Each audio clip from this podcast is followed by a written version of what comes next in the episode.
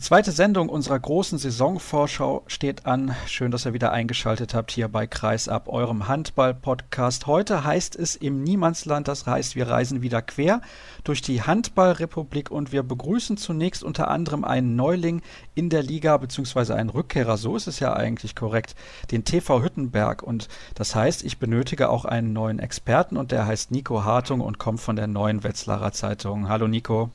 Hallo Sascha, grüß dich. Der TV Hüttenberg, habe ich gerade gesagt, ist ein Rückkehrer in die Handball-Bundesliga. Vor einigen Jahren gelang schon mal relativ überraschend der Aufstieg. Danach ging es dann wieder sehr schnell runter in die zweite Liga und vor allem auch runter in die dritte Liga. Und jetzt hat man den Durchmarsch in die andere Richtung geschafft. Klingt eigentlich ein bisschen wie im Märchen und völlig unrealistisch. Warum hat das denn trotzdem funktioniert?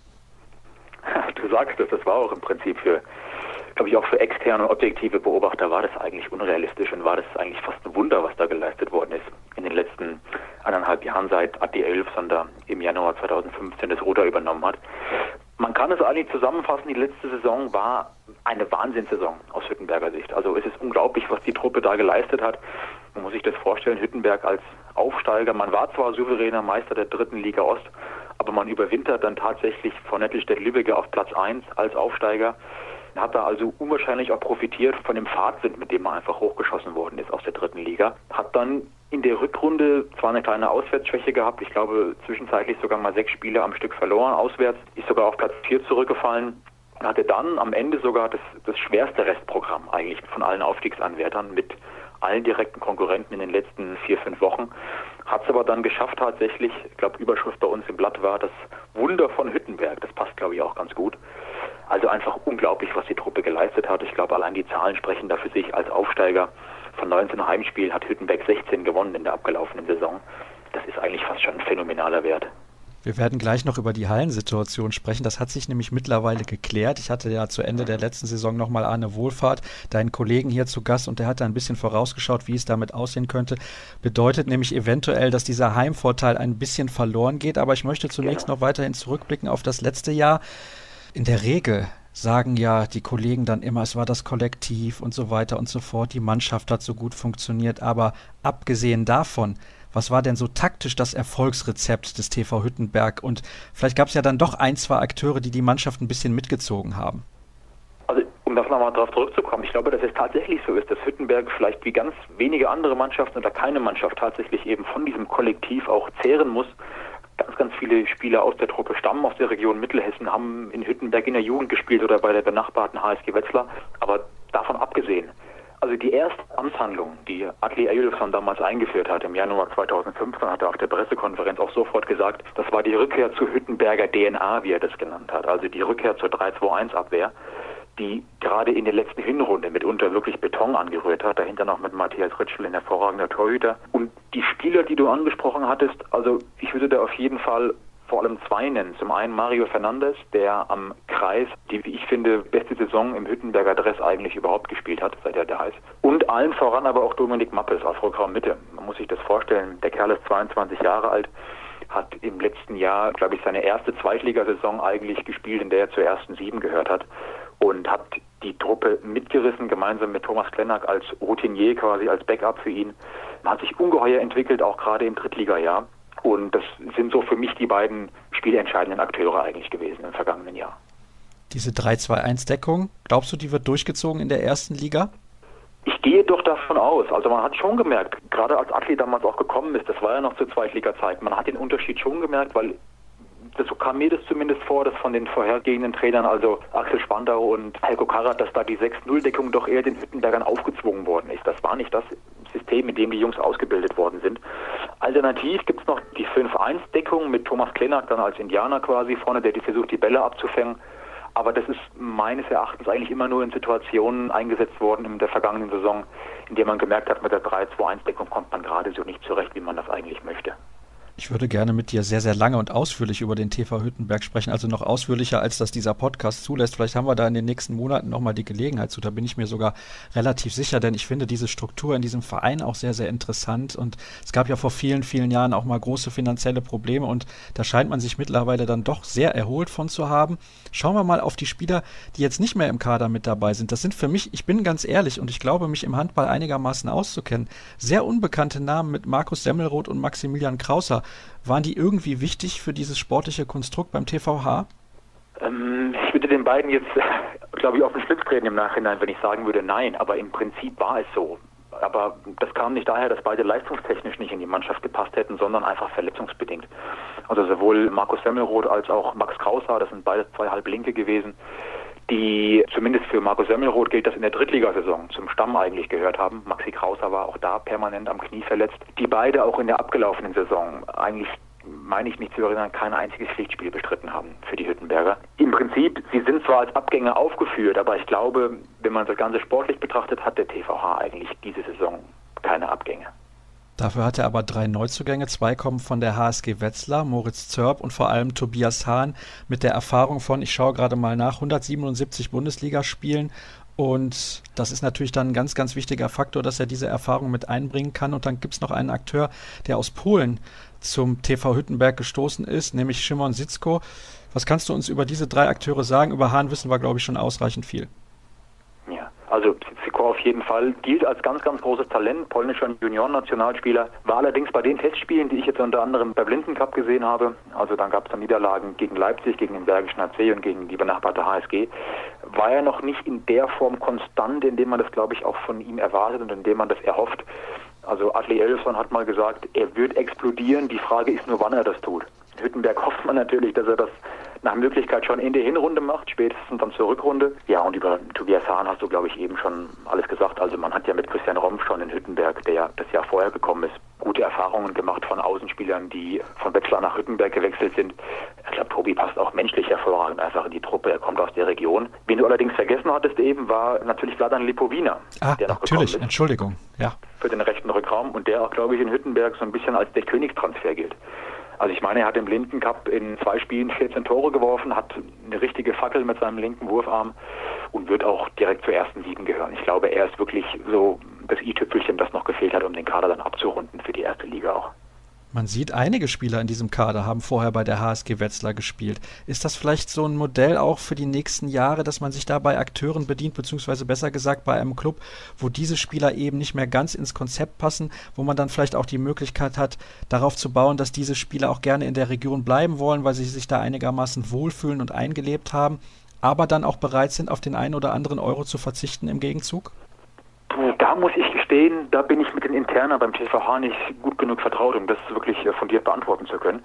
Ich weiß aber, dass Adli Elfson mal eine Kooperation zwischen diesen beiden Vereinen angeregt hat, zumindest, was er vielleicht eine gemeinsame U23 angehen würde, die man dann eben perspektivisch in der Oberliga oder sogar dann in der dritten Liga ansiedeln würde. Aber was darüber hinausgeht, kann ich dir gar nicht genau sagen.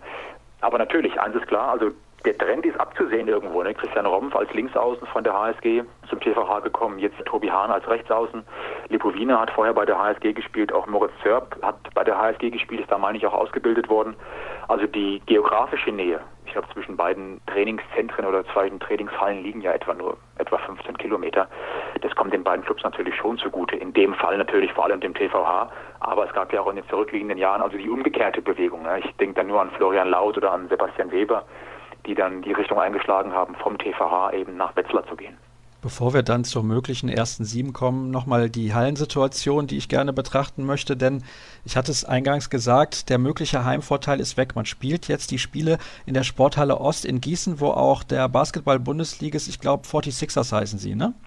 Ganz genau, ja ja, zu Hause ist und das bedeutet natürlich, man hat nicht so ganz die freie Auswahl, wann man spielt. So wie ich das richtig verstanden habe, sind aber 16 der 17 Heimspiele jetzt quasi terminiert, beziehungsweise man weiß, man spielt in dieser Halle. Nur bei einem Spiel ist noch nicht ganz klar, wo es ausgetragen wird. Das ist schon ein Handicap, dass man nicht in der eigenen Halle spielen kann, wo es ja eigentlich so ein kleiner Hexenkessel war. Definitiv, das hatte ich ja eingangs auch erwähnt. Also 16 Heimsiege aus 19 Spielen in der vergangenen Zweitligasaison, das spricht eine ganz eindeutige Sprache eine kleine Halle, eine enge Halle, wird auch immer gern mal genannt, der Hexenkessel Mittelhessens. Aber schade ist leider, oder das Blöde an der Sache ist, dass die Auflagen ganz einfach zu hoch gewesen sind, die den Hüttenbergern da gestellt worden sind. Man hat dann zwar versucht, auch eine Sondergenehmigung zu erhalten für das Sportzentrum an der Hauptstraße, das war dann aber vergeblich, diese Hoffnung und diese Mühe. Dann hatte Manager Lothar Weber mal eine Idee mit einer Zeltkonstruktion hinter der eigentlichen Halle aufgebracht. Das Ganze war aber dann offenbar zu kostspielig. Deshalb macht man es wie schon 2011, 2012 dann in die Gießener Osthalle. Fraglich, ob man da eben auch das Flair reinbekommt, was das Sportzentrum Hüttenberg ausgemacht hat in der zurückliegenden Saison. Also ich glaube, der Zuschauerschnitt in Hüttenberg lag jetzt zu besten Zweitliga-Zeiten am Ende bei etwa 1100, 1200 Zuschauern pro Begegnung. In die Osthalle passen, glaube ich, bis zu 4000 Leute. Ob man da eben das Flair reinbekommt und ob man da diese ja, diese, auch diese Giftigkeit, die es ja auch einfach braucht für die kleinen Handballvereine, um dann bestehen zu können gegen die Großen. Ob man das da rüberziehen kann in die Osthalle, das wage ich noch zu bezweifeln, ganz ehrlich. Das werden wir natürlich ganz, ganz intensiv beobachten, denn es wird ein entscheidender Faktor sein, glaube ich zumindest, ob der TVH in der Lage sein wird, irgendwie am Klassenerhalt zu kratzen an diesem Saisonziel. Und die Akteure, die das tun sollen, die besprechen wir jetzt noch nämlich die mögliche erste Sieben. Da haben wir auf den Außenpositionen Christian Rompf und Daniel Werning, vielleicht aber auch natürlich Tobias Hahn, den ich eigentlich sportlich ein bisschen besser einschätze. Am Kreis hast du schon erwähnt, Mario Fernandes. Auf den Halbpositionen haben wir Sitzko, den Neuzugang aus Polen oder vielleicht dann noch Alternativen, die du uns nennen wirst. Auf der anderen Seite Lipowina aus Wetzlar gekommen. Dominik Mappes wird sicherlich weiterhin die Nummer eins auf der Spielmacherposition sein und sehr unumstritten in Hüttenberg seit eh und je eigentlich Matthias Ritschel, der Torhüter. Ja, was kannst du uns zu dieser Aufstellung sagen? Würde ich im Prinzip so unterschreiben, wie du sie gerade vorgelesen hast, vielleicht mit einer Änderung. Ich könnte mir sehr gut vorstellen, weil ich eben ja angesprochen hatte, dass ich Sitzko noch nicht ganz so weit sehe, dass er zur ersten sieben gehört, auch in der Bundesliga, dass Atli Elfan da auf eine Variante umsteigen würde, die er auch in, in der letzten Saison in der zweiten Liga häufig gebracht hat, nämlich, dass eben Tommy Sklenak als Routinier auf der Mitte im Rückraum anfangen würde und dass Dominik Mappes dann auf den linken Rückraum ausweichen würde. Das könnte ich mir auch sehr gut vorstellen. Aber ansonsten würde ich das so eins zu eins unterschreiben. Gerade habe ich es übrigens schon angedeutet. Ziel kann ja eigentlich nur der Klassenerhalt sein. Das hat man natürlich auch so ausgegeben. Es ist ein klein wenig leichter als in den letzten Jahren durch die zwei Absteiger, die es dieses Mal nur geben wird. Trotzdem, ich bin so hart und sage das jetzt einfach mal so, das wäre ein noch viel größeres Wunder als der Aufstieg. Ja, da sprichst du im Prinzip Atli auch aus der, aus der Seele. Er hat zu mir gesagt nach dem Blindencup, also wenn der TVH die Klasse halten würde, dann wäre es für ihn der persönliche Champions League Gewinn. Klar, also Hüttenberg ist zusammen mit den Eulen aus Friesenheim ist der Abstiegskandidat Nummer eins, keine Frage, allein schon vom Etat, vom Kader, was sowohl die Breite als auch die Spitze angeht.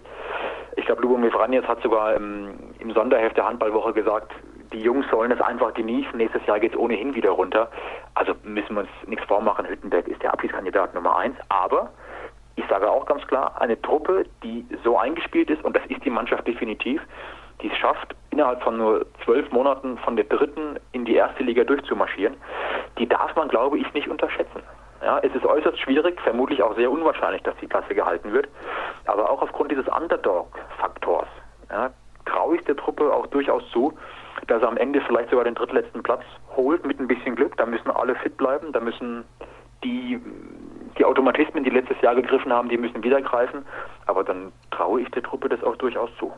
Bei uns wird man, und du bist zum ersten Mal mit dabei, am Ende ja immer konkret mit seinem Tipp. Also du glaubst schon wirklich daran, dass Platz 16 erreicht werden kann? Ich habe große Zweifel.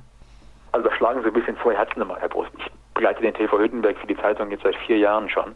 Ich hoffe es natürlich, dass die Truppe den drittletzten Platz erreicht. Nee, ich sage mal, ich traue sie zu. Punkt. Ich traue sie zu, sie schafft das.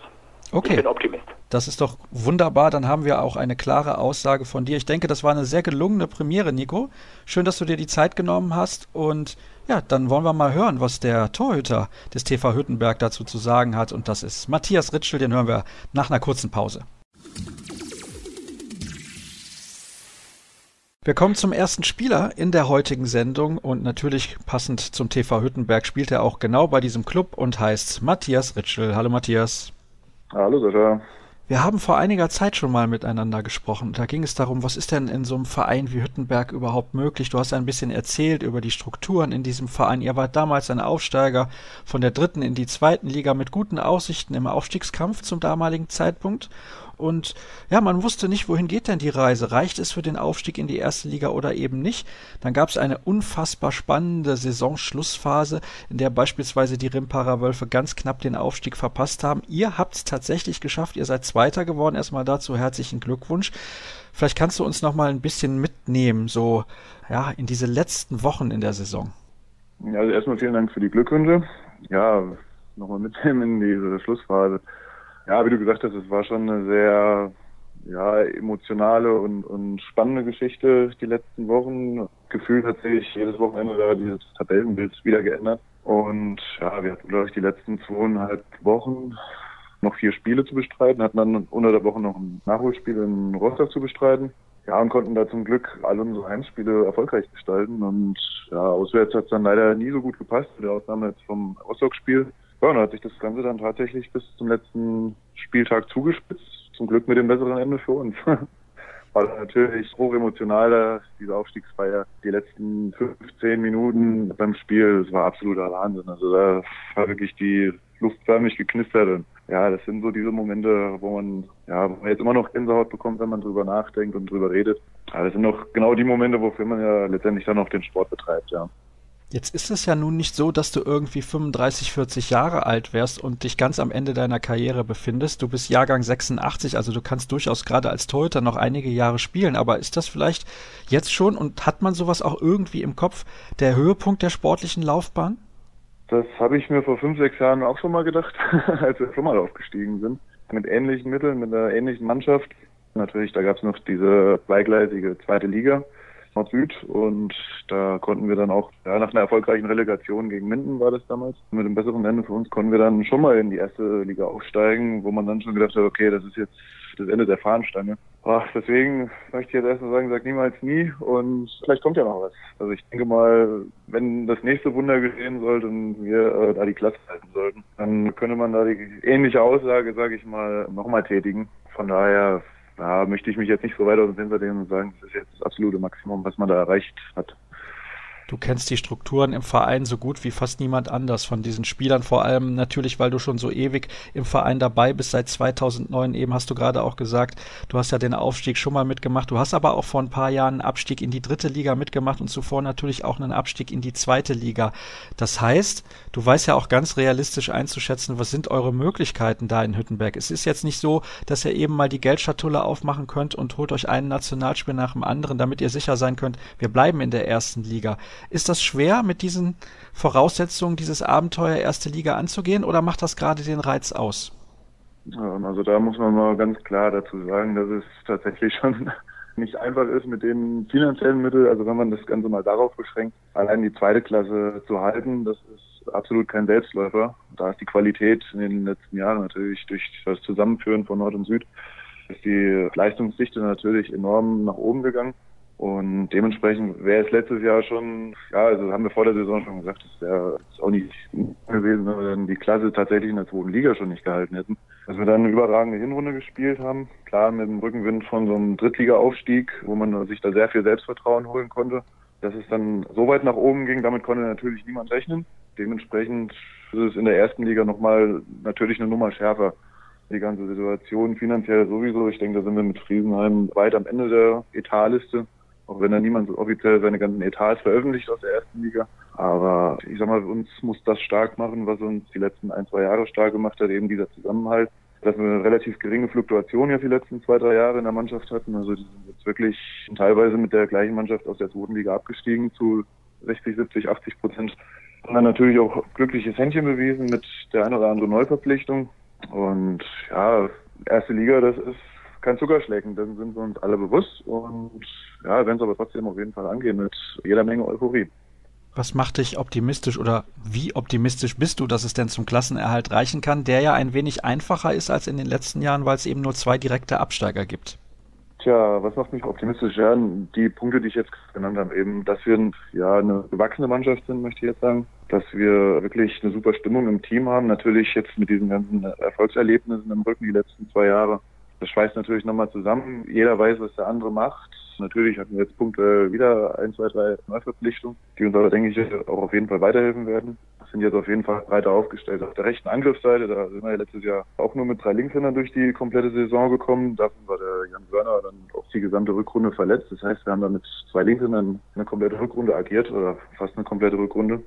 Und ja, muss schauen, wie man in die Saison reinkommt. Wenn man dann natürlich das ein oder andere Erfolgserlebnis gleich zu Beginn hat und sich eine ein oder andere Niederlage dann noch nicht unterkriegen lässt, ist alles möglich. Wie du gesagt hast, sind nur zwei Absteiger dieses Jahr, zwei direkte.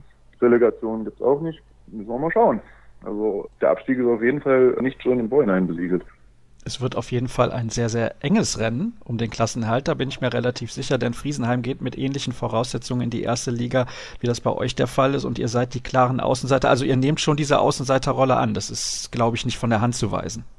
Nee, kann man ja auch nicht. Also es war ja letztes Jahr in der zweiten Liga, war ja Nettelstadt Lübecke, war ja schon der designierte Aufsteiger schon vor der Saison.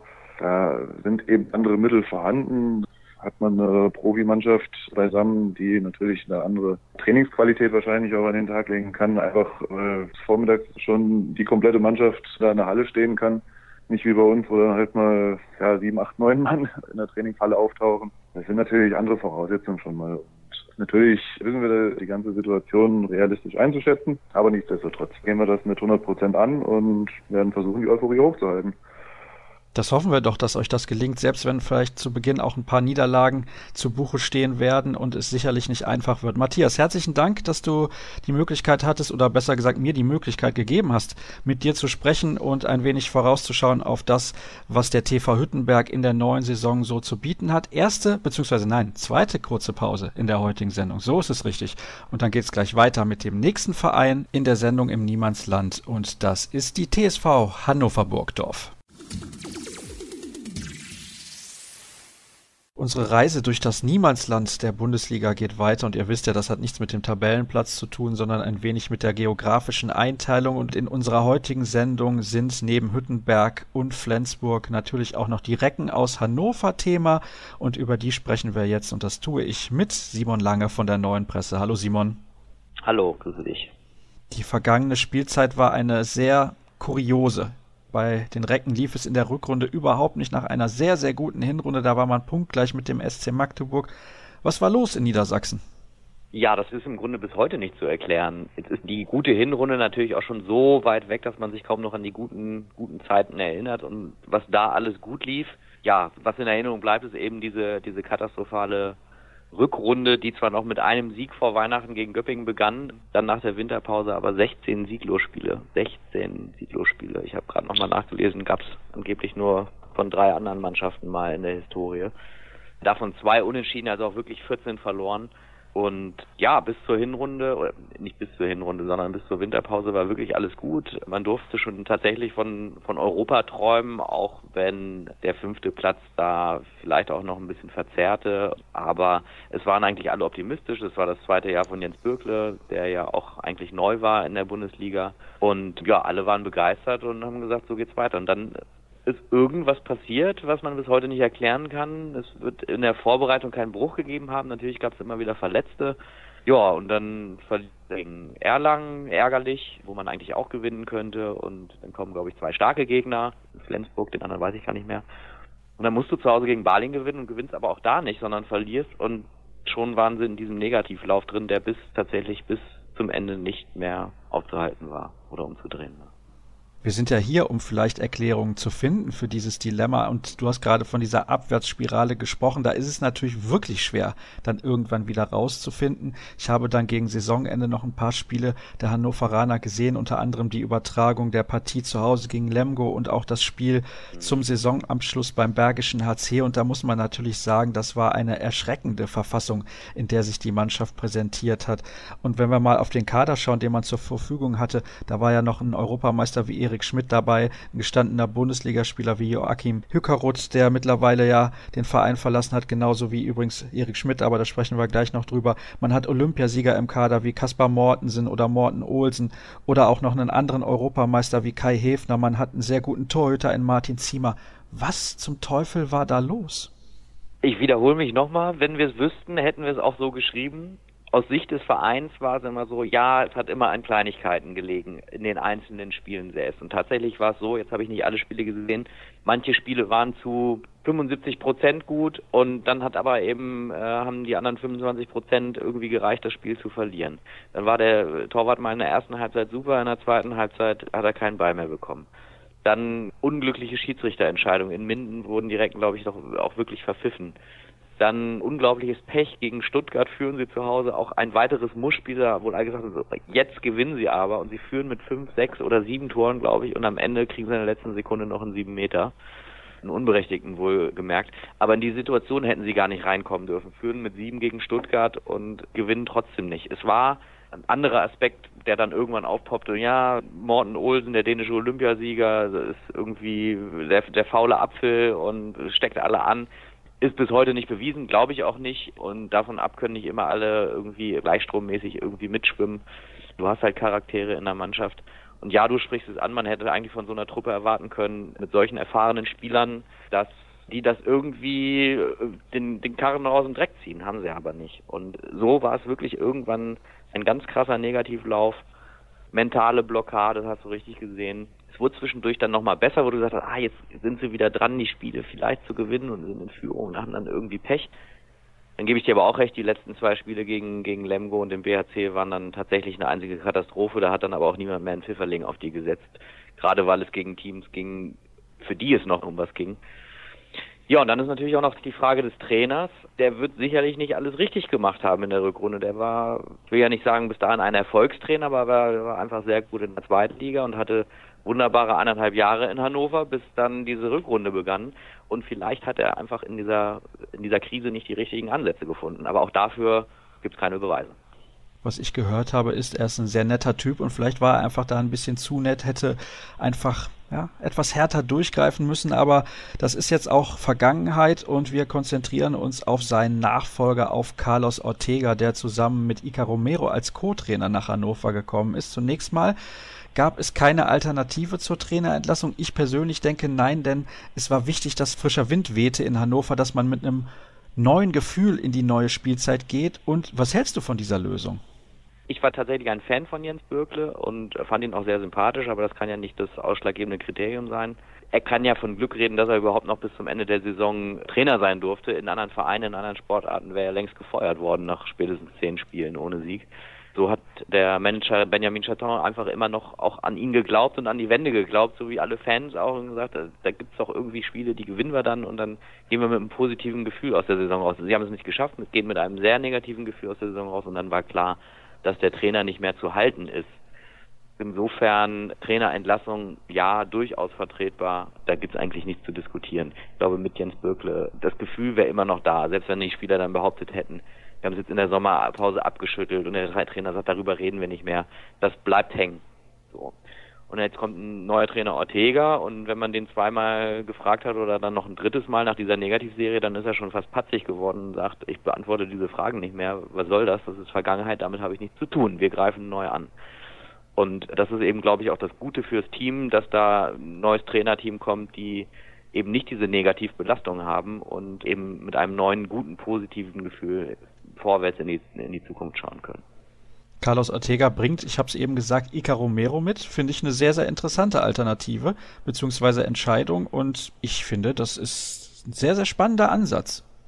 Definitiv. Das Kuriose ist, wir hatten ja auch einen spanischen Co-Trainer vorher, Roy Sanchez, der aber noch vor der Entlassung von Jens Böckle, ist ja keine Entlassung gewesen, er ist ja freigestellt, noch hat er Vertrag, auch angekündigt hat, dass er nach der Saison geht. Jetzt kriegen wir wieder einen spanischen Co-Trainer, natürlich einen von anderem Kaliber, was nicht bedeutet, dass er der bessere Co-Trainer ist, denn Icar Romero fängt jetzt gerade an und Roy Sanchez war ja nun schon Trainer. Nichtsdestotrotz ist er natürlich ein Riesenname und hat unglaubliche Erfahrungen als Spieler, er kennt die Spieler noch, spricht die Sprache der Spieler, wie man ja immer so schön sagt und wird definitiv Bindeglied sein zwischen Ortega und der Mannschaft und spricht ja auch die deutsche Sprache. Ortega kann es noch nicht, er nimmt zwar Deutschkurse, aber insofern wird er da schon eine große Hilfe sein. Ob er dann am Ende irgendwie ein großer Faktor sein wird, das lässt sich ja jetzt noch nicht sagen.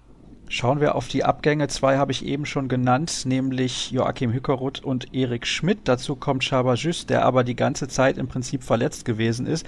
Henrik Pollex, Julius Hinz und eben der Co-Trainer, den du schon angesprochen hast.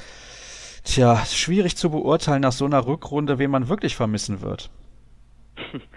Das stimmt. Wenn man mal die Jugendspieler Julius Hinz und Henrik Pollex beiseite lässt und auch Roy Sanchez, den wir gerade schon erwähnt haben, haben wir Erik Schmidt, Hugo und Schaber Erik Schmidt war ohnehin nur zwei Jahre da und hat schon nach einem Jahr angekündigt, dass er nach Berlin wechselt, was natürlich ein bisschen unglücklich war. Die Füchse Berlin haben das einfach schon verkündet. So einem Spieler nimmt man dann ja eigentlich auch dann irgendwie ein bisschen schwerer ab. So, naja, ist er wirklich noch mit dem Herzen dabei? Das war er aber, glaube ich. Erik Schmidt war ein super Typ und hat sich immer reingehängt hatte zwischendurch auch immer wieder dann Verletzungspausen, war Highlight Europameister geworden, dann aber nicht mehr so eingeladen worden, so ein bisschen den Kontakt zur Nationalmannschaft verloren, dann wieder doch, hat aber in Wahrheit immer nur hinten in der Abwehr geglänzt als Abwehrturm. In der Offensive hat er dann doch noch sein Potenzial, was noch nicht ganz ausgeschöpft ist. Das zum einen, Joachim Hügeroth geht der zweite Kreisläufer, auch da stand schon ein bisschen länger fest, dass er geht, das wurde nur nicht so kommuniziert. Geht zurück in die Heimat, der Junge soll dort eingeschult werden war in der Rückrunde praktisch auch nicht mehr zu sehen. Also der Kreisläufer, der geglänzt hat in der Rückrunde, war, wenn man da glänzen kann bei dieser Negativserie, war der junge Dominik Callerfoot. Und das war dann schon irgendwie ein bisschen bezeichnend. Deswegen nach hinten raus konnte man sportlich nicht sagen, oh, Erik Schmidt und Joachim Hükerud werden uns fehlen. Bei Chabasic ist es noch ein bisschen was anderes. Du hast es gesagt, er hat nicht ein einziges Spiel gemacht in der Saison wegen eines Achillessehnenteilrisses, den er in der letzten Vorbereitung erlitten hatte. Chabasic war aber nach Lars Lenov und Torge Johansen der dienstälteste Recke und hat alle Höhen und Tiefen mitgemacht, Abstiegskampf, EHF-Cup-Teilnahme, EHF-Pokalsaison, ja, war immer dabei, war immer Sprachrohr auch der Mannschaft, Führungsspieler, hat zwar vielleicht nicht sportlich immer so hundertprozentig geglänzt, hatte auch immer seine Schwächen, aber war ein ganz wichtiger äh, Teil dieser Mannschaft. Insofern ist das, würde ich fast sagen, der größte Verlust. Auch wenn Joachim Hücke gut auch lange da war und ein Recke war, auch viele Einsätze hatte und eigentlich immer durchgespielt hat. Ja, aber das ist so ungefähr die Einordnung der Spieler, die den Verein verlassen. Kommen wir zu den Spielern, die den Verein in der kommenden Saison oder vielleicht darüber hinaus auch verstärken werden versuchen wir uns mal an einer Bewertung. Pavel Attmann kommt aus Brest, für mich ein sehr, sehr guter Spieler mit internationalem Spitzenniveau. Wenn er denn fit ist, dann kommt Jewgeni Pevnov für den Kreis vom VfL Gummersbach und ebenfalls für die Kreisläuferposition wurde Ilja Brozovic vom THW Kiel verpflichtet. Sieht ganz gut aus. Mit denen kann man arbeiten, das ist wohl richtig. Pavel Artmann habe ich jetzt noch nicht spielen sehen, denn unglücklicherweise gleich in der ersten Trainingswoche Verletzung, Ermüdungsbruch im linken Fuß fällt fünf bis sechs Wochen aus. Jetzt ist schon ein bisschen Zeit vergangen. Ich denke, dass er im September irgendwie zurückkommen wird. Ich glaube aber nicht, dass es noch im August was wird. Also sehr unglücklicher Start. Jetzt ist er auch ein sehr stiller Typ gewesen. Man konnte kaum mit ihm sprechen, versteht Englisch, spricht aber wirklich sehr, sehr, sehr ungern. Die Spieler hoffen auch, dass er so ein bisschen auftaut. Ist natürlich dann auch für ihn ein ganz unglücklicher Start, verletzt zu sein und ja, kann noch gar nicht so schnell in die Mannschaft finden. Also Sprachbarriere, Verletzungsbarriere.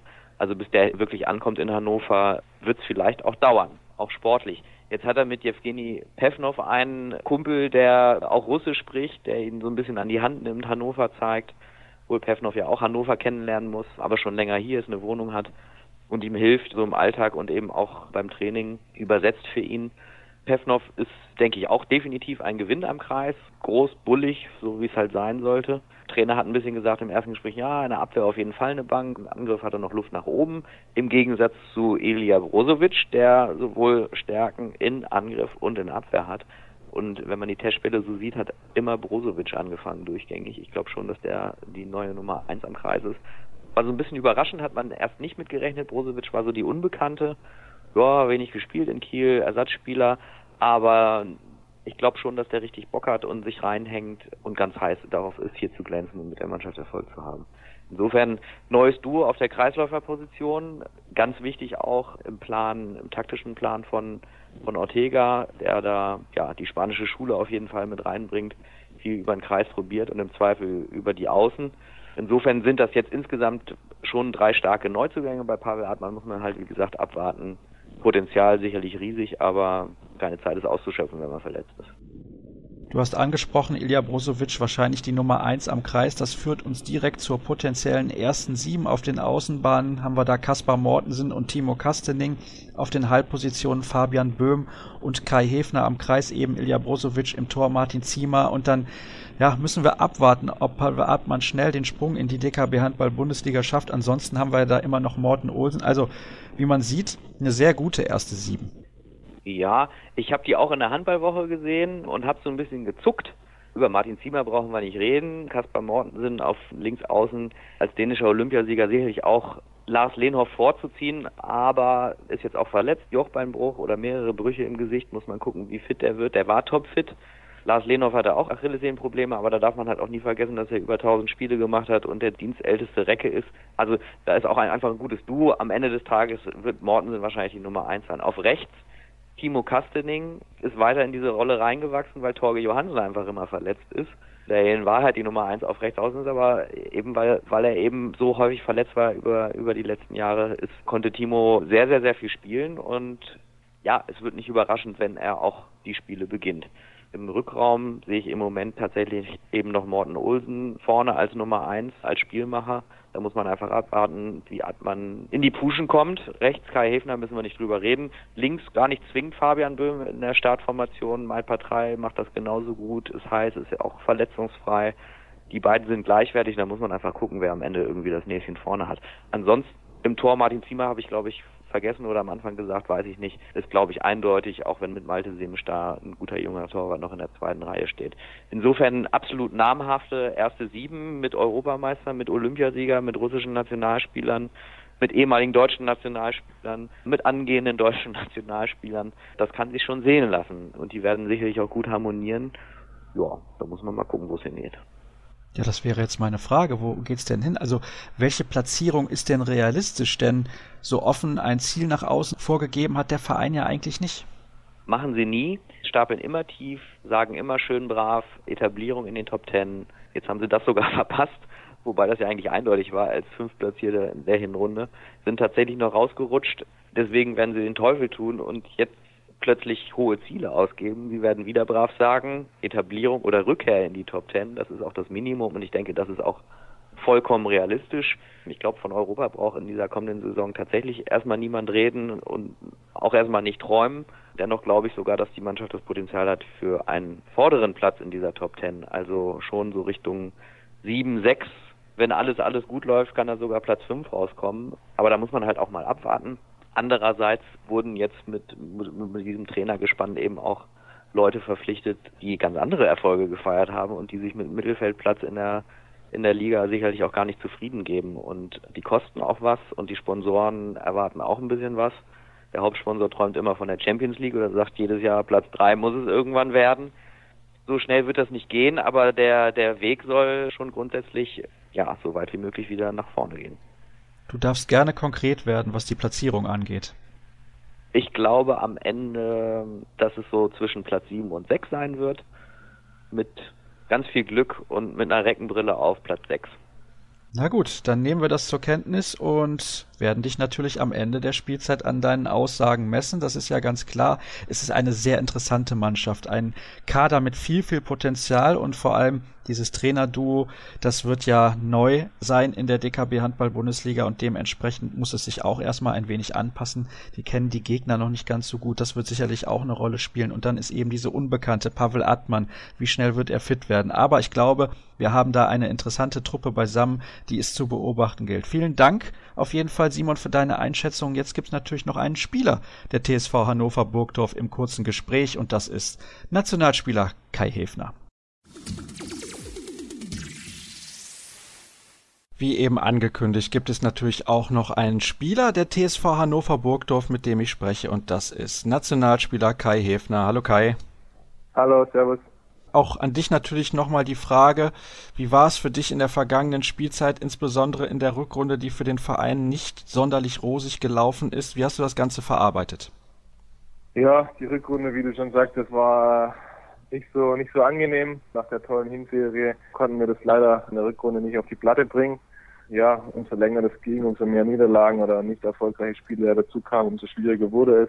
Ja, war nicht einfach, aber analysiert und abgehakt und reden da auch nicht mehr drüber. Und äh, jetzt geht's in eine andere Richtung wieder nach vorne. Auch wenn du sagst, ihr redet nicht mehr drüber, ich hoffe, eine Frage ist mir dazu noch gestattet. Du hast gerade gesagt, ihr habt das analysiert. Welche Erklärung habt ihr denn gefunden?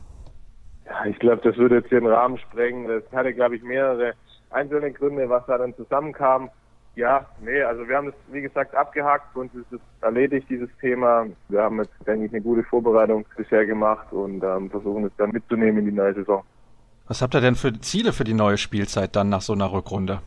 Ja, wir haben jetzt keine konkreten, also keine konkrete Platzierung ausgelegt.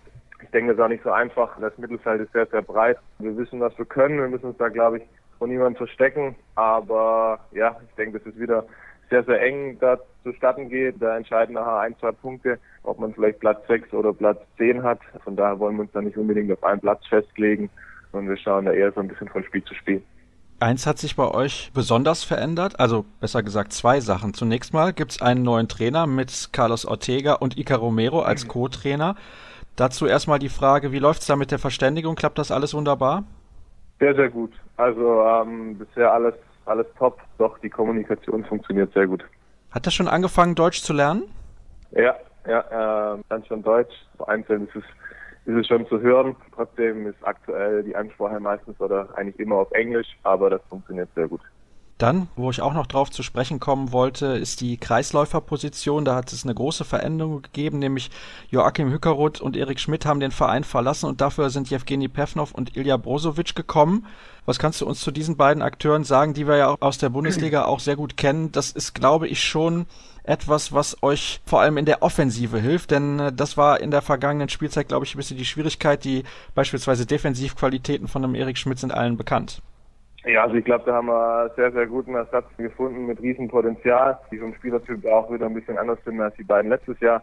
Ich bin immer kein Freund von Vergleichen, aber man hat jetzt gesehen, dass wir da wirklich sehr, sehr gut eingekauft haben bisher in der Vorbereitung. Die beiden machen hinten einen guten Job und vorne ist da auch eine Riesenqualität da und das funktioniert bisher wirklich sehr, sehr gut. Und ein weiterer Akteur, der ist natürlich auch im Fokus, weil er international bekannt ist. Pavel Atman, finde ich, ist ein herausragender Spieler, ist jetzt leider ein wenig angeschlagen gewesen. Ich weiß nicht, spricht er überhaupt Englisch? Wie könnt ihr euch mit ihm unterhalten? Ja, ich glaube, die Kommunikation funktioniert unter Handballern immer irgendwie. Sein Deutsch ist natürlich auch noch nicht so gut, aber da kann man auch, denke ich, nach vier, fünf Wochen noch nicht so viel erwarten. Er macht aber auch regelmäßig Sprachkurs und versucht da schnell der deutschen Sprache mächtig zu werden. Er war leider nur am Anfang, konnte er nur mitwirken im Training, hat dann Probleme im Fuß bekommen. Wir hoffen aber, dass er so schnell wie möglich zurückkommt, weil ich denke, was er für Qualitäten hat, hat man schon oft genug gesehen, wie du gesagt hast, international und da freuen wir uns natürlich drauf. Naja, also der andere Spieler auf dieser Position, Morten Olsen, ist immerhin Olympiasieger. Also ihr seid da nicht so schlecht besetzt. Was muss denn passieren, damit du nach dieser Spielzeit sagst, ich bin zufrieden, das war erfolgreich? Oh, das ist eine gute Frage.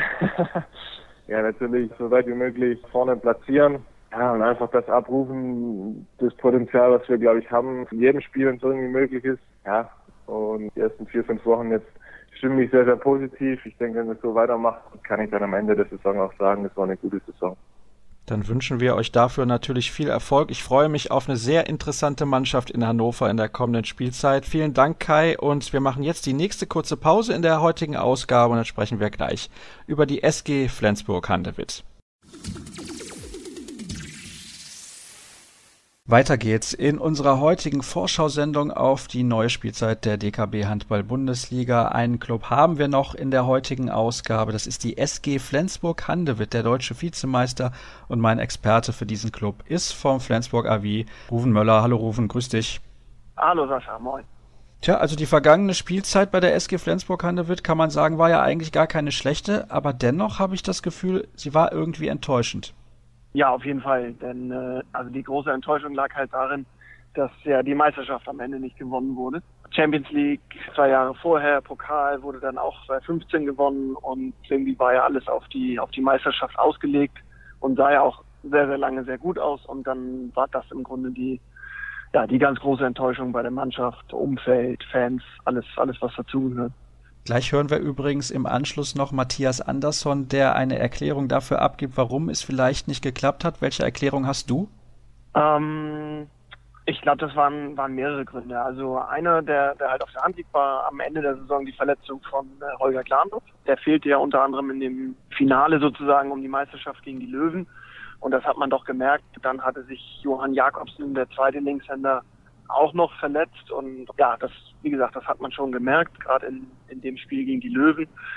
Und ja, so ein, ein, anderer kleiner Grund, den ich auch schon an anderer Stelle schon mal erwähnt habe, war, dass ich glaube, dass bei Flensburg fehlte so im Grunde einer, der der den Hut auf hat, so wie Andi Schmid bei den Löwen. Flensburg hatte natürlich einen sehr breiten Kader mit Mahé, mit Lauge, mit Mogensen, Gottfriedsson, ganz viele, die irgendwo Chef sein können. Aber da war keiner, der, ja, der so der alleinige Chef war. Und das hat, glaube ich, am Ende auch ein bisschen den, den Ausschlag zugunsten für die Löwen gegeben. Natürlich kam auch dazu, dass dann im Januar während der Weltmeisterschaft Lubomir Franis den Verein um Freigabe gebeten hat. Er hat eine neue Herausforderung gesucht, wollte gerne ein wenig näher zu seiner Familie auf dem Balkan, ist jetzt in Westbrem unter Vertrag.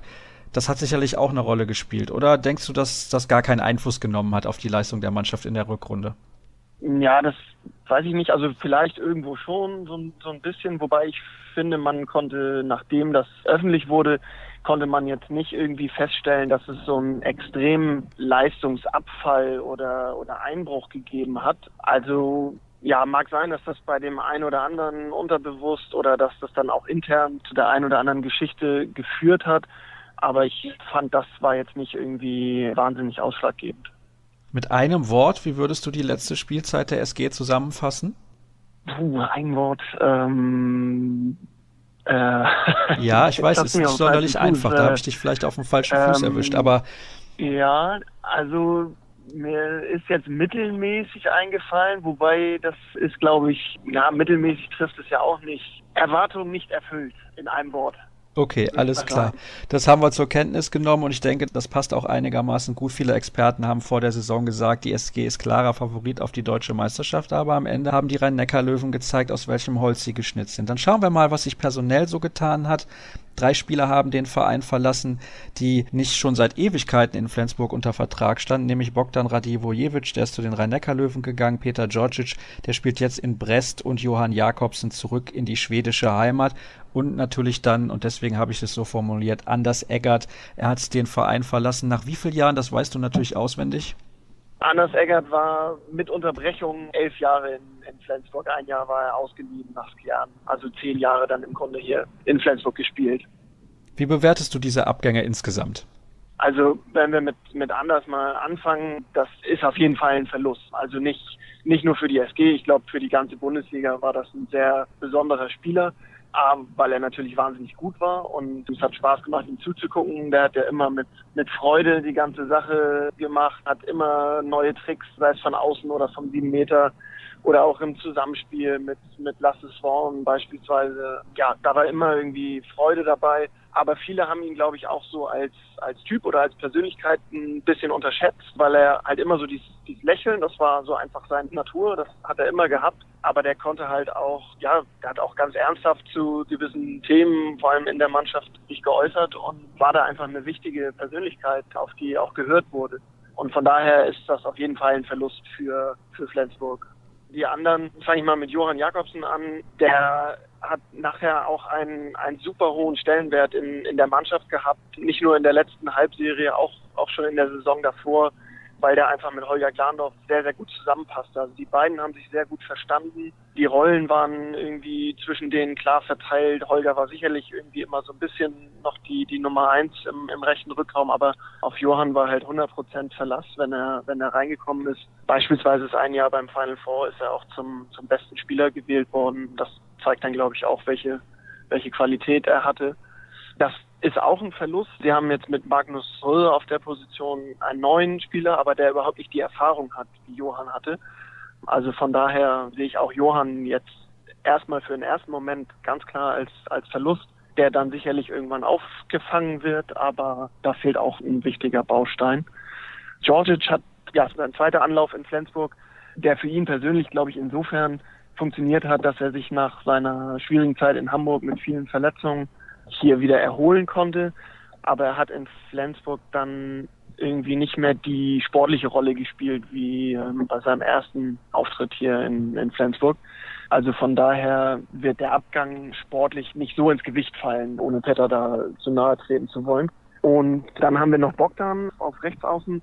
Bogdan hat auch, ja, natürlich hinter Lasse Swan war er die klare Nummer zwei auf der Position und ich glaube, da ist der, ja, es war ja quasi ein 1 zu 1 Tausch mit, mit Marius Steinhauser von den Löwen. Der wird sportlich auch so 1 zu 1, denke ich, bleiben, sprich wird da weiter die klare klare Nummer eins sein. Also wird Bogdans Abgang auch sportlich nicht so sehr ins Gewicht fallen. Jetzt hast du zwei der Neuzugänge schon angesprochen. Übrigens der aus Norwegen stammende Magnus Rö, der ist zwei Meter vier groß, bringt 105 Kilo auf die Waage, aber auch erst 20 Jahre alt, deswegen wird er noch ein bisschen Zeit benötigen. Es gibt zwei weitere Neuzugänge. Rasmus Lind kommt vom Team Tvis Holstebro aus Dänemark und Simon Jeppsson von Lugi Lund aus Schweden. Was kann man von den beiden Spielern erwarten? Rasmus Lind, muss ich ganz ehrlich sagen, kannte ich vorher ja wirklich nur vom Namen, aber auch nur den Namen mal gehört. Kann ich nicht so wahnsinnig viel zu sagen. Soll eine sehr, sehr gute letzte Saison in Dänemark gespielt haben. Und Holstebro hat in den letzten Jahren eigentlich immer eine gute Rolle in, in Dänemark gespielt. Also von daher ist das, glaube ich, für die Situation, sprich Kevin Möller verletzt sich kurz, kurz vor, vor Saisonbeginn oder in der Sommerpause. Und da dann einen Torwart zu holen, der Bundesliga spielen kann, war das, glaube ich, oder ist das eine optimale Lösung. Zumal es hier auch eine ganz klare Rollenverteilung gibt, sprich Rasmus Lind soll Matthias Andersson entlasten. Ja, und Simon Jepson kannte ich bis zur WM äh, letztes Jahr in, in Frankreich auch nicht. Da hat er aber, glaube ich, schon gezeigt, dass der auch Riesenpotenzial hat. Der ist fast genauso groß und kräftig wie, wie Magnus Röll. Sprich, Flensburg kriegt mit den beiden im Rückraum, aber auch in der Abwehr, wenn sie dann aufgestellt werden in der Abwehr, ja einfach eine ganze Menge an körperlicher Masse auch dazu und im Angriff dann entsprechende Wurfkraft. Und ich glaube, das hat vielleicht auch hin und wieder mal gefehlt für die berühmten einfachen Tore. Wir schauen auf eine mögliche erste Sieben. Du hast gerade eben gesagt, Lasse Swan auf der Rechtsaußenposition definitiv gesetzt. Und ich denke, auf der anderen Seite ist die Nummer eins Kantamahe, auch wenn Hampus Wanne da natürlich gerne so viel Spielzeit wie möglich ergattern möchte am Kreis. Henrik Toft Hansen vielleicht die Nummer eins auf den beiden Halbpositionen Holger Glandorf und Rasmus Lauge. Auf der Mitte Thomas Mogensen und im Tor Matthias Andersson. Oder siehst du da irgendwas komplett anders? Ähm, nee, würde ich dir insofern recht geben. Ich glaube allerdings schon, dass das Hampus Wanne, dass das nicht nur gesagt wird, dass der eine, ja jetzt die Nachfolge von Eggert antreten soll, sondern der ist tatsächlich die Nummer eins auf, auf links. Natürlich kann Mahi ihn da ablösen oder, oder auch mal ein Spiel machen. Aber ich glaube, dass der neue Trainer Mike Machulla mit, mit Mahe da eher einen sehr variablen Mann im, im Rückraum haben möchte. Sprich, ich sehe dann Mahé auch auf Halb oder auch als Spielmacher genauso wie Mogensen und Gottfriedsson. Ich kann mir gut vorstellen, dass es da auch keine klare Nummer eins, sondern da auch ein Wechselspiel auf der Spielmacherposition dann, dann geben wird. Jetzt hast du gerade den neuen Trainer Mike Machulla angesprochen. Ich habe zuletzt mit Rasmus Lauge sprechen können. Der hat mir gesagt, die Vorbereitung war extrem hart. Es hat sich ein bisschen was verändert, beispielsweise was die Athletik und Kraftarbeit angeht. Das wäre fast schon härter gewesen als unter Lubomir Franjes. Was traust du diesem neuen Trainer mit dieser Mannschaft in der kommenden Spielzeit zu? Ja, ich habe auch gehört, dass es ziemlich anstrengend gewesen sein soll, vor allem die Konditionseinheiten. Ja, was was traue ich ihm zu? Also ich glaube, dass er hat Kleinigkeiten geändert und, und wird er sicherlich auch im Laufe der Saison machen, muss er auch irgendwie seinen Weg finden. Aber ich glaube, dass die jetzige Mannschaft gar nicht so sehr anders aussieht und auftreten wird als in der Vorsaison, weil da einfach so das, das Grundgerüst steht. Und auch wenn da jetzt mit Mike dann jemand anderes auf der, auf der Bank sitzt, glaube ich, dass Flensburg Handewitt als solches ja den Spielstil und auch die Stärke beibehält. Sprich, sie werden in meinen Augen wieder oben mitspielen ich sehe sie nach wie vor unter den ersten drei. Sie werden auch in der Champions League, auch wenn die Gruppe wieder eine, eine schwierige ist, das Achtelfinale ist einfach Muss, das werden sie auch definitiv schaffen. Und dann kennt man das ja im Grunde so ein bisschen, dann kommt es auf, auf die Auslosung an. Ins Viertelfinale allemal und dann halt mal schauen. Und im Pokal traue ich ihnen auch wieder zu, dass sie nach Hamburg zum Final vorkommen. Klar, wenn man in der ersten Runde, oder die erste Runde ist schon ausgelöst, aber vielleicht in der zweiten Runde in Kiel antreten muss, dann kann man da auch ausscheiden. Aber generell glaube ich nicht, dass Flensburg sich wesentlich verschlechtert hat. Dann werden wir konkret rufen. Welche Platzierung wird es denn in der Bundesliga? Sie werden am Ende Zweiter. Wunderbar, Ruben. Dann danke ich dir recht herzlich, dass du mir zur Verfügung gestanden hast. Schön, dass wir über die SG Flensburg-Handewitt ein wenig plaudern konnten. Das mache ich auch noch mit einem weiteren Gast in der heutigen Sendung. Er ist mein letzter Gast und er heißt Matthias Andersson. Er ist mein letzter Gast in der heutigen Sendung und er geht in sein letztes Jahr in der DKB Handball Bundesliga und wie ich finde, eine absolute Ikone im letzten Jahrzehnt gewesen im deutschen Handball. Ich freue mich sehr, mit Matthias Andersson sprechen zu können. Hallo Matthias. Hallo. Ja, Vorbereitung läuft natürlich noch. Die Saison geht erst in ein paar Tagen los. Aber wie sind die letzten Wochen so für dich gewesen? Ja, wie immer, hart. Aber auch gut. Also wir haben ein paar neue Sachen gemacht in der Vorbereitung, ein bisschen anders trainiert und ich finde, es läuft gut. Also ist schon ein Unterschied zu merken zwischen Mike Machulla und Lubomir Franjes? Ja, natürlich. Jeden Trainer hat ja seinen, seinen eigenen Stempel und seine eigenen Ideen. Und natürlich haben wir als SG Flensburg-Handewitt einen Grund, worauf wir stehen. Aber trotzdem kommen ja ein paar neue Sachen dazu. Ich habe es jetzt gar nicht so exakt gelesen, aber klar, es ist deine letzte Saison in Deutschland. Möchtest du danach generell weiter noch Handball spielen oder sagst du, ich habe jetzt so viel erreicht, ich habe so viel gespielt, irgendwann muss auch mal Schluss sein? Ja, das ist äh, nach dieser Saison Schluss, ja. Was waren die alles entscheidenden Gründe dafür, dass du gesagt hast, es muss jetzt mal gut sein? Nein, erstmal ist es ja auch so, ich habe das jetzt, ich war jetzt 17 Jahre in Deutschland oder nach dieser Saison werden es 17 Jahre werden und das natürlich auch, äh, kostet alles Kraft, sowohl körperlich als mental. Und ich habe es mein ganzes Leben gemacht und äh, ich werde viele Sachen vermissen auf jeden Fall. Es wird auch zum Ende hin wahrscheinlich auch sehr hart werden, aber andererseits habe ich auch immer gesagt, ich möchte aufhören, vor die Leute sagen, ach, der hätte vor drei Jahren aufhören sollen. Und ich möchte hoffentlich und dass ich selber dann äh, auch entscheiden kann, wenn ich aufhöre. Das ist immer sehr, sehr schwierig, wenn man so lange dabei war, dann fällt die Entscheidung sehr, sehr schwer. Ist ja klar, man liebt ja auch diesen Sport. Du hast jetzt gerade die Kraft schon ein bisschen angesprochen. In der letzten Saison haben viele von euch erwartet, dass ihr die deutsche Meisterschaft gewinnt. Glaubst du, die Kraft, die ihr in der Champions League dann gelassen habt, auch, weil ihr da sehr viele schwere Gegner hattet, war ein entscheidender Grund, warum es dann nicht zur Meisterschaft gereicht hat? Nein, also das glaube ich nicht. Wir sind diese Belastung gewohnt. Da kommen ja viele andere Faktoren dazu. Wir haben die Verletzung von Holger Glandorf, was ich dann denke, für uns dann ein sehr, große, sehr großes Problem verschafft haben für die letzten Spiele.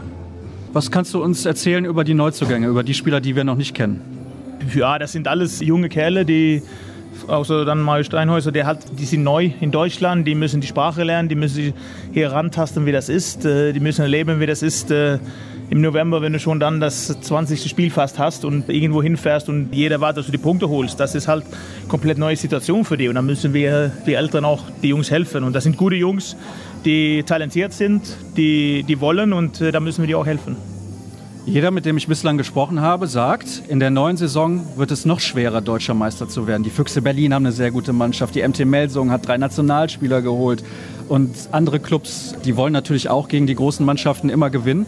Stimmst du dazu, wenn die Experten sagen, es wird schwerer als in den letzten Jahren, auch wenn es da natürlich schon schwer war? Deswegen, ich finde den Vergleich halt so ein bisschen schwierig zu machen, weil ich finde, es war immer schwer, die deutsche Meisterschaft zu gewinnen. Das ist verdammt schwer, in Handball überhaupt einen Titel zu gewinnen. Das soll, soll jeder bewusst sein. Und das kostet viel Kraft, das kostet auch Quäntchen Glück mit Verletzungen und so weiter. Und äh, deswegen sage ich, es war immer schon verdammt schwer. Und obwohl ich auch glaube, dass diese Saison das alles ein bisschen enger sein wird. Klar, für dich ist es die letzte Chance, deutscher Meister zu werden. Aber glaubst du, dass es für den Verein für die nächsten Jahre so ein bisschen was wie die letzte Chance ist? Die Mannschaft ist ein bisschen älter und erfahrener.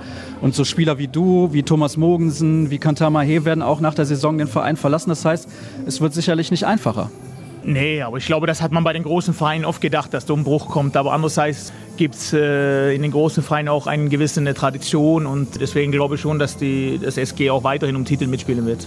In diesem letzten Jahr in der Bundesliga, gibt es irgendwas, wo du dich ganz besonders drauf freust? Hast du irgendwelche Spiele, wo du jetzt schon sagst, ja, das möchte ich auch richtig aufsaugen und mitnehmen, weil es das letzte Mal ist? Ah, das ist schwer. Also wenn man mittendrin ist, ist es so schwer. Ich habe hab mir oft gewünscht, dass ich viele Spiele und viele Momente mehr genießen könnte. Aber wenn man mittendrin ist, ist das schon schwierig. Und das ist auch so viel auf einmal und äh, es ist auch viel Arbeit und man denkt immer, das ist das nächste Spiel und so. Und deswegen glaube ich, wird das nach der Karriere dann auch viele schöne Erinnerungen da sein. Aber natürlich möchte ich viele Sachen mitnehmen, viele Sachen erleben. Andererseits ist es auch eine Saison wie jede andere.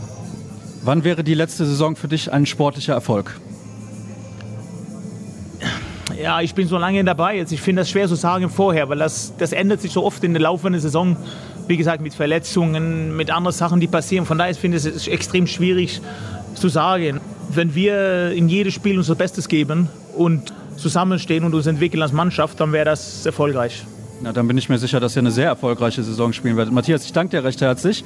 Und ich danke natürlich auch euch, dass ihr in dieser Sendung wieder mit dabei gewesen seid. Ihr wisst, dass alle weiteren Informationen findet ihr unter facebook.com slash kreisab, bei Twitter at kreisab.de oder auch bei Instagram unter dem Hashtag kreisab. Und dann hören wir uns in zwei Tagen wieder. Bis dann.